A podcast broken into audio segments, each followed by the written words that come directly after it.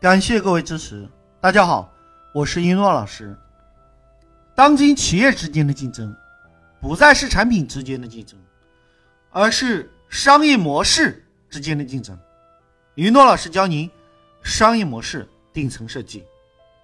在欧洲流传着这样一个故事：世界上最不为人所知的三个秘密，分别是英国女王的财富、球星罗纳尔多的体重。和可口可乐的配方。可口可乐的配方是可口可乐公司最大的秘密。世界上只有两个人知道可口可乐配方的秘密啊！而根据公司规定，这两个人啊不允许同时乘坐同一架飞机。为什么呢？以防飞机失事啊！所以可口可乐的配方啊非常的神秘。而这个配方是怎么来的呢？故事发生在美国南北战争时期，啊，有一名受伤的军人叫约翰，因为在手术中使用了大量的吗啡。约翰的伤啊痊愈后，却发现自己染上了毒瘾。为了戒掉毒瘾，约翰开始学习药剂配方，啊，研究骨科的成分。哎，这骨科是什么呢？骨科叶啊，其实是制作可卡因的原材料。骨科的叶子可以入药，啊，有提神醒脑、补肾壮阳和镇痛的药效。约翰啊，通过研究啊，发明了一种黑黑的神奇药水，这就是世界上第一杯可口可乐的原型。所以，可口可乐公司啊。是美国唯一一家可以进口骨科液的公司。在美国药监局全程严格的监控下，叶子中的可卡因被提取出来啊，用作医药用途。其他剩余物质啊，再返还给可口可乐公司啊，用于制作可乐的添加剂。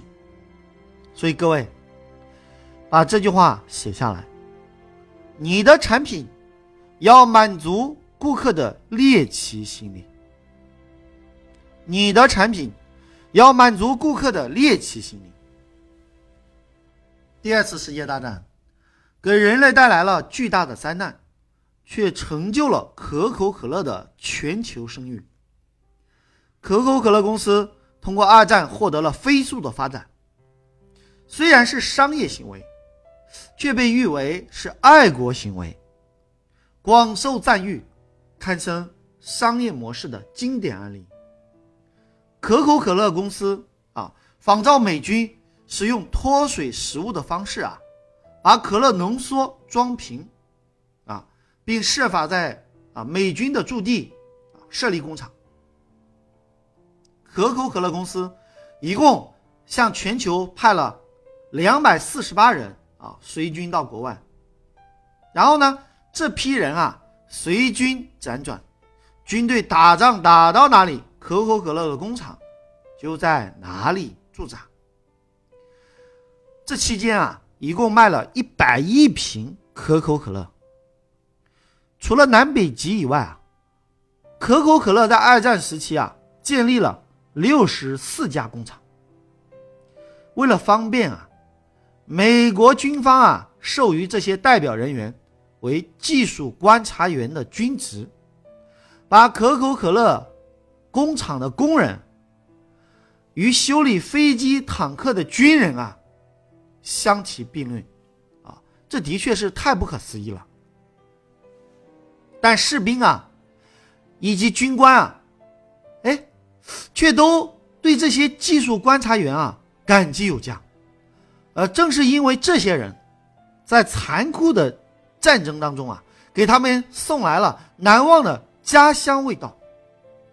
在二战期间，可口可乐还与不少名人结缘，比方说，啊，五星上将巴顿将军，把可口可乐当做必需品，无论他转战何处，都要将技术观察员。跟着搬迁啊，巴顿将军啊，有一次半开玩笑的说：“我们应该把可口可乐送上前线，那这样就不必用枪炮去打那些混蛋了。”他的意思是，这个可口可乐太好喝了，啊，直接给敌人送上去，我们就友好了，干杯了，就不用打仗了。好，这是一个啊玩笑啊。那一九四五年六月十九号。阿森豪威尔将军从战场凯旋归来，美国人啊为他们的英雄举行了一次丰盛的午宴。在午宴过后啊，有人问阿森豪威尔将军说：“您是否要来点什么？”阿森豪威尔将军说：“给我来一杯可口可乐。”阿森豪威尔将军拿着可口可乐一饮而尽。那。然后严肃的说：“我还有一个要求。”周围的人啊都肃立恭听。结果传入耳朵的却是：“我还要一杯可口可乐。”所以啊，树立可口可乐的形象，恐怕是可口可乐最成功的公关举措之一啊。这就是不以广告的形式出现，那却取得了。异常良好的广告效果，所以，我们把这句话写下来。广告的最高境界就是制造新闻事件。广告的最高境界就是制造新闻事件。啊，在一九四八年，可口可乐公司的技术观察员啊，开始陆续从美国占领区返回。但是他们建立的工厂，却保留了下来，为战后的发展啊，奠定了坚实的基础。各位，告诉你一个秘密，芬达是二战时期啊，纳粹德国发明的，因为当时德国的可口可乐工厂无法从美国进口可口可乐的原浆。二战之后啊，这个产品。及其配方，啊，就归属给了可口可乐公司。所以，可口可乐的秘密很多呀，哇，有几十种。有人说啊，那除了可口可乐，还有很多可乐啊，例如百事可乐啊。告诉你一个秘密哦，可口可乐公司有三次可以收购百事可乐，但是。当时可口可可乐公司啊，哎，都拒绝了。怎么给人的感觉就好像可口可乐看不上百事可乐一样？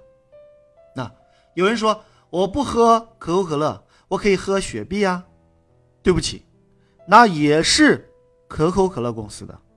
那你说啊，呃，我喝七喜啊？对不起，那也是可口可乐公司的。你说那我喝矿泉水啊？喝天与地。啊，矿物质水，对不起，那也是可口可乐的公司的产品。所以，可口可乐在全球啊有三千五百多种产品。就算你每天喝一种，也要需要十年才能喝完。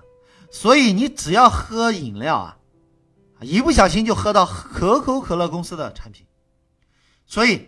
全球每天啊，单单卖可乐就卖二十亿瓶啊，还没有加上其他的，这是一个非常恐怖的数字。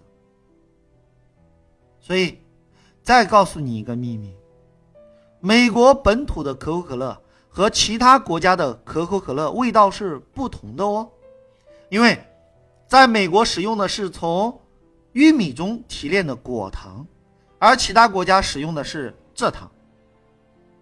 所以很多人到了美国之后啊，哎，我的那些朋友到了美国，他们第一件事先买一杯尝一尝，因为我们都在研究商业模式的案例。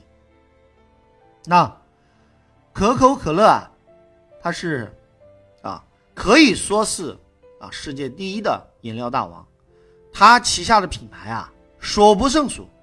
你不要以为那不是可口可乐的，其实你喝的都是可口可乐公司旗下的品牌啊。有人说可口可乐含糖量会不会超标呢？那可口可乐悄悄的又告诉了你了一个秘密：那一瓶可口可乐三百三十毫升，含糖量为三十九克，而专家建议的每天糖分摄取量标准刚好是在四十克以下。为什么？因为啊，这就是说明可口可乐的含糖量没有超标啊。再告诉你一个秘密：二零一三年，美国的一个古董商声称，他发现了一份一九四三年的可口可乐配方，在易贝网上啊，以一千五百万美金拍卖成交。二零一三年哦。啊，可口可乐是怎么说的呢？可口可乐公司对此发表声明说，配方也许很接近，但不是真正的配方。听到这里，你会不会很想知道，这可口可乐的配方究竟是什么呢？把这句话写下来。运用消费者心理学的最高境界就是销售秘密。运用。消费者心理学的最高境界就是销售秘密。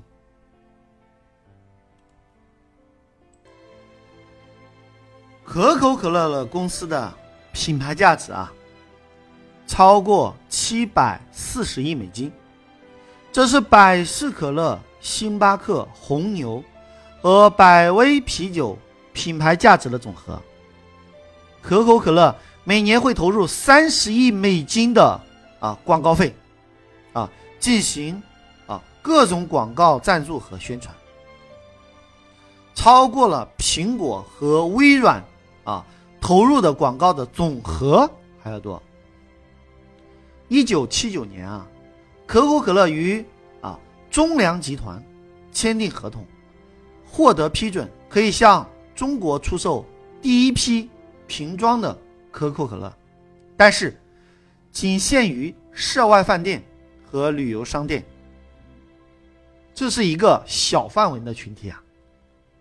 可是可口可乐并没有选择沉默，可口可乐把广告啊做到了《人民日报》上面，报纸上刊登的是可口可乐秘密配方的故事，报纸。把如何保护配方的故事说的极其夸张和神秘，这迅速成为了文化圈子里面流行的话题。大家茶余饭后都在讨论可口可乐的神秘配方故事，也开始去品尝由神秘配方制造出来的产品。随着故事的不断传播和口碑的扩大，可口可乐。开始渗透到我国的每一个角落。一九八五年啊，可口可乐宣布，啊，随着时代的变化，这个神秘配方的故事啊，也讲了九十九年了，也该退休了。可口可乐公司打算推出一种新的配方，取代传说了九十九年的历史的神秘配方。哎，这其实啊，啊，可口可乐公司是不是有神秘配方啊？至今啊也没有一个确定的答案。可是，可口可乐宣布啊换配方的消息之后啊，哦，消费者开始愤怒了，表达了强烈的不满。民间一些狂热的消费者啊，甚至将一箱一箱的新配方的可口可乐。直接打开瓶盖啊，倒到下水道里面。哎呀，这民间啊也开始囤积起原味的可口可乐，甚至出现了黑市，将可口可乐的价格呀翻了几十倍。有一个啊，我爱可口可乐原味道的啊民间团体，还起诉了可口可乐公司，并且强烈的表达不满和愤慨。我们要原始口味的可口可乐啊！哎，面对全球各地的示威游行啊，可口可乐公司很无奈啊，最终啊做出了让步，换回了神秘配方，哦，这才啊恢复了平静。你知道吗？婴儿有时候哭啊，哎，你就过来哄他，对不对？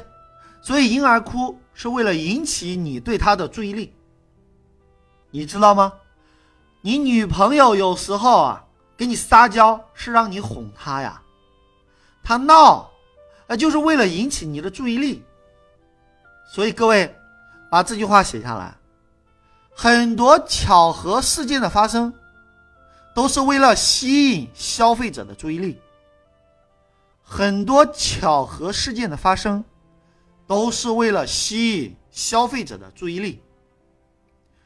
各位，你听说过评书吗？每次结束的时候都会说：“欲知后事如何，请听下回分解。”因为什么呢？因为人们都有好奇心，喜欢探索未知的事情。电视剧里面插播广告啊，时间都选在电视剧情节最精彩的时刻，因为你会非常想看到。后面的节目是什么？对不对？所以广告时间啊，哎，你不舍得离开，啊，这就是好奇心的驱使。请问你，人类为什么要登上月球呢？探索太空的未知世界又是为什么呢？好奇心的驱使。人们为什么喜欢看古装剧？因为人们好奇。历史的故事，好奇心的驱使。可口可乐的商业模式啊，就是秘密模式。可口可乐卖的不是可乐，是秘密，卖的是人们的好奇心。可口可乐的成功啊，是秘密模式的成功。我们来回想一下，有多少企业是啊运用了同样的模式呢？例如，国内的啊全聚德烤鸭，它的配方啊也是神秘配方。再比如，国内某知名品牌卖的火锅也是秘密配方。啊，还有国内某知名品牌卖的凉茶也是啊神秘配方。国内很多一线品牌啊，都采用的是秘密模式。各位，啊，请记住，当今企业之间的竞争，不再是产品之间的竞争，而是商业模式之间的竞争。一诺老师教您商业模式顶层设计。好了，就要跟大家说再见了，感谢各位聆听。我是一诺老师，我爱你们，下期再见。